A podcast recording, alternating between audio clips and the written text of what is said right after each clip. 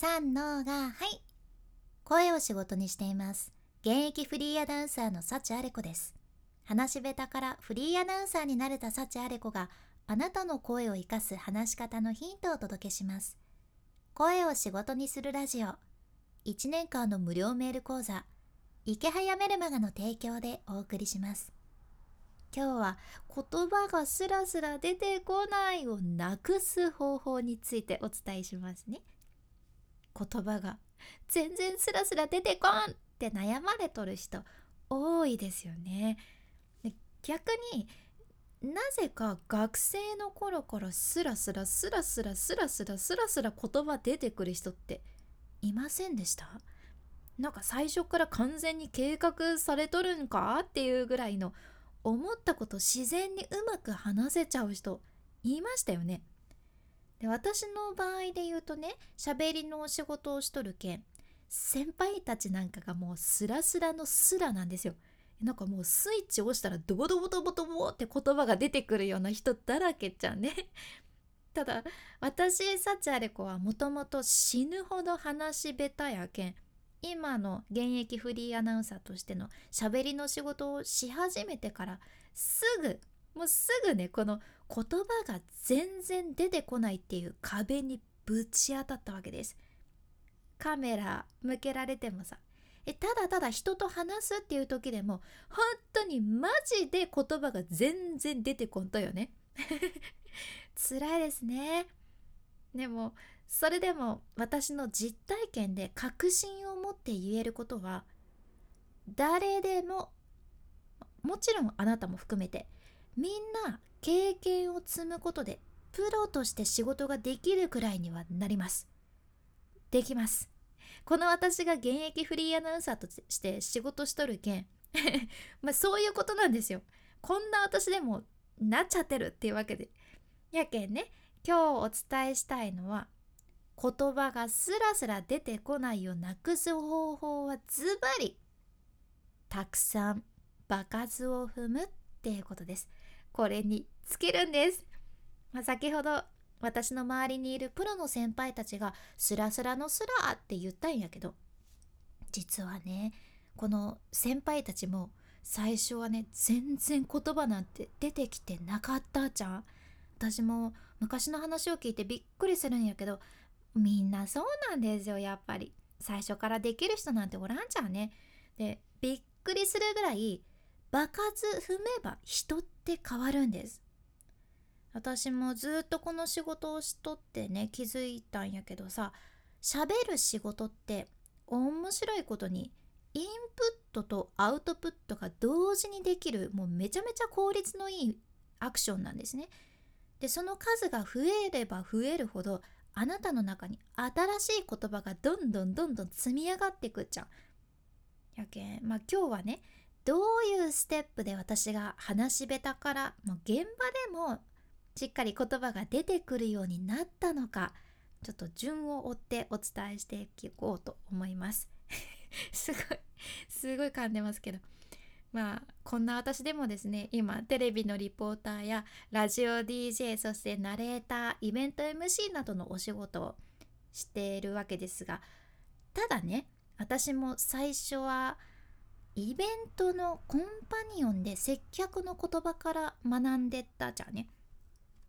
この接客の言葉として基本的なフレーズは「こんにちは」とか「いらっしゃいませ」「ご案内いたします」「少々お待ちください」「お待たせしました」「ありがとうございました」いろいろあるじゃね。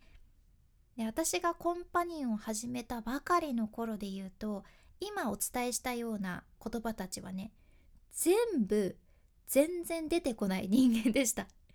ありがとうございましたさえ出てこない人間だったんですよ。少々お待ちくださいって相手に伝えたいけど言葉が全然出てこんけんこそああのちょっとすすみませんっていうもうねこんな言葉しか出てこんやったっちゃねひどいですよねでもある程度イベントのコンパニオンやそのアルバイトでの接客も含めて経験を積んでそうするとそういう言葉はねだんだん自然に出てくるようになったんですね。お待たせしました少々お待ちくださいご案内いたしますとかですけど場数を踏んで何度も何度も同じセリフを言ってきたからこれらは出るようになったわけなんです。でこのコンパニオンが普通にできるようになったらね次はナレコンっていうのがあるじゃん。ナレコンはナレーターコンパニオンの略なんやけどね。コンパニオンとの違いとしてはナレコンはマイクありで話すっていうことです。ただまあそんな大きなイベント MC まではいかないよっていうそんな仕事ですね。でこの仕事ではご来場ありがとうございます。ただいまこちらでは何々をご紹介しておりますという感じで何か商品をご案内したりお客様を誘導したりするお仕事なわけです。でこれもね最初はご来場ありがとうございますって言葉も原稿を見ないと私出てこなかったっちゃね。いやそれぐらい出てくるやろって今思われた人もおるかもしれんけどこればっかりはね私出てこなかったんです。えっと最初なんだっけ？ごごごらなんだっけ？緊張して忘れちゃったの。これほんとこの連続なんですね。でそれでもある程度経験を積んだらナレーターコンパニオンで学んだ言い回し言葉遣いなどはやはり自然に頭にインプットされとるっちゃね？これはね面白いです。場数を踏んでいくほどにインプットされてってます。でその後だんだん大きな舞台での MC も任されるようになるとね。ご来場ありがとうございます。お待たせいたしました。ただいまより何々を始めます。っていう形で。これが言える自分になってるんですよ。もうなってるんです。なんでかっていうと今までコンパニオンそれからナレコンそして他の現場のお仕事で経験してきたもののどこかにその言い回しとか言葉とかセリフが入ってたりするけんたとえね舞台が大きくなったとしてもその言葉たちは自然に出てくるようになってるんです。えそしたらねいつの間にか現場で「あれこさん言葉がスラスラ出てきますね」って誰かに言ってもらえる側になってたんです。えそれ私に言ってます？録音したいぐらい嬉しい言葉ですけどってね。最初は思っとったっちゃけど。やはり成長を感じた瞬間ですね。一度何かしらでどこかで喋ったことを他の場面他の現場で喋っとるとその場にいる人からあこの人はスラスラ言葉が出てくる人なんだなって思ってもらえるんですよ。はい。これがスラスラ言葉が出てくる人の秘密じゃんね。スラスラ言葉が出てくる人は喋りのインプットとアウトプットを何度も何度も繰り返した人っていうことなんです。つまりあなたも何か使いたい言葉を学んで喋ってアウトプットすればそれはあなたの言葉として確立されてスラスラ出てくる言葉になるんですよ。なるんです。日頃自分が使わない言葉とかさ言い回しは練習しないと当然出てこないんですね。そりゃそうですね。ちっちゃい頃から考えるとみんな何かしらでインプットしてねそれをアウトプットして積み重ねて今があるわけです。だから普通の言葉でもなかなかスッて出てこんって人は身近な人、まあ、家族でもいいですし友人でもパートナーでも大丈夫です。身近な人からでいいけアウトプットをしてみてください。何回も練習すれば必ず必ず自分のものにできます。今回の学びとしてはスラスラ言葉が出てこないをなくす方法。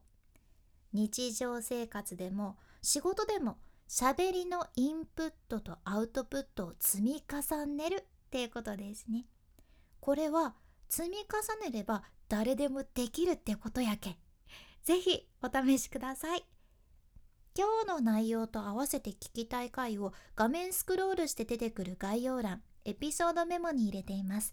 今日は言葉が出てこないを解消するには的絞りインプット法という回ですね。言葉が出てくるようになるにはインプットも大切っていうことでじゃあ具体的にどうインプットしたらいいのかをこちらで解説しとるけんぜひ今日合わせて聞いてみてください。さらにこのラジオのスポンサー池早さんの無料メルマガのリンクも一緒に入れています。とりあえず2日に1回メールが届くっちゃけどこれからの時代に欠かせない個人で稼ぐ力が身につくそんなメルマガです。ずっと無料やけん損することはありません。でもね早めに読んでおいた方が人と差をつけられるのは間違いありません。まだ読んでないって人は是非チェックしてみてください。君に幸あれ。ではまた。博多弁の幸あれ子でした。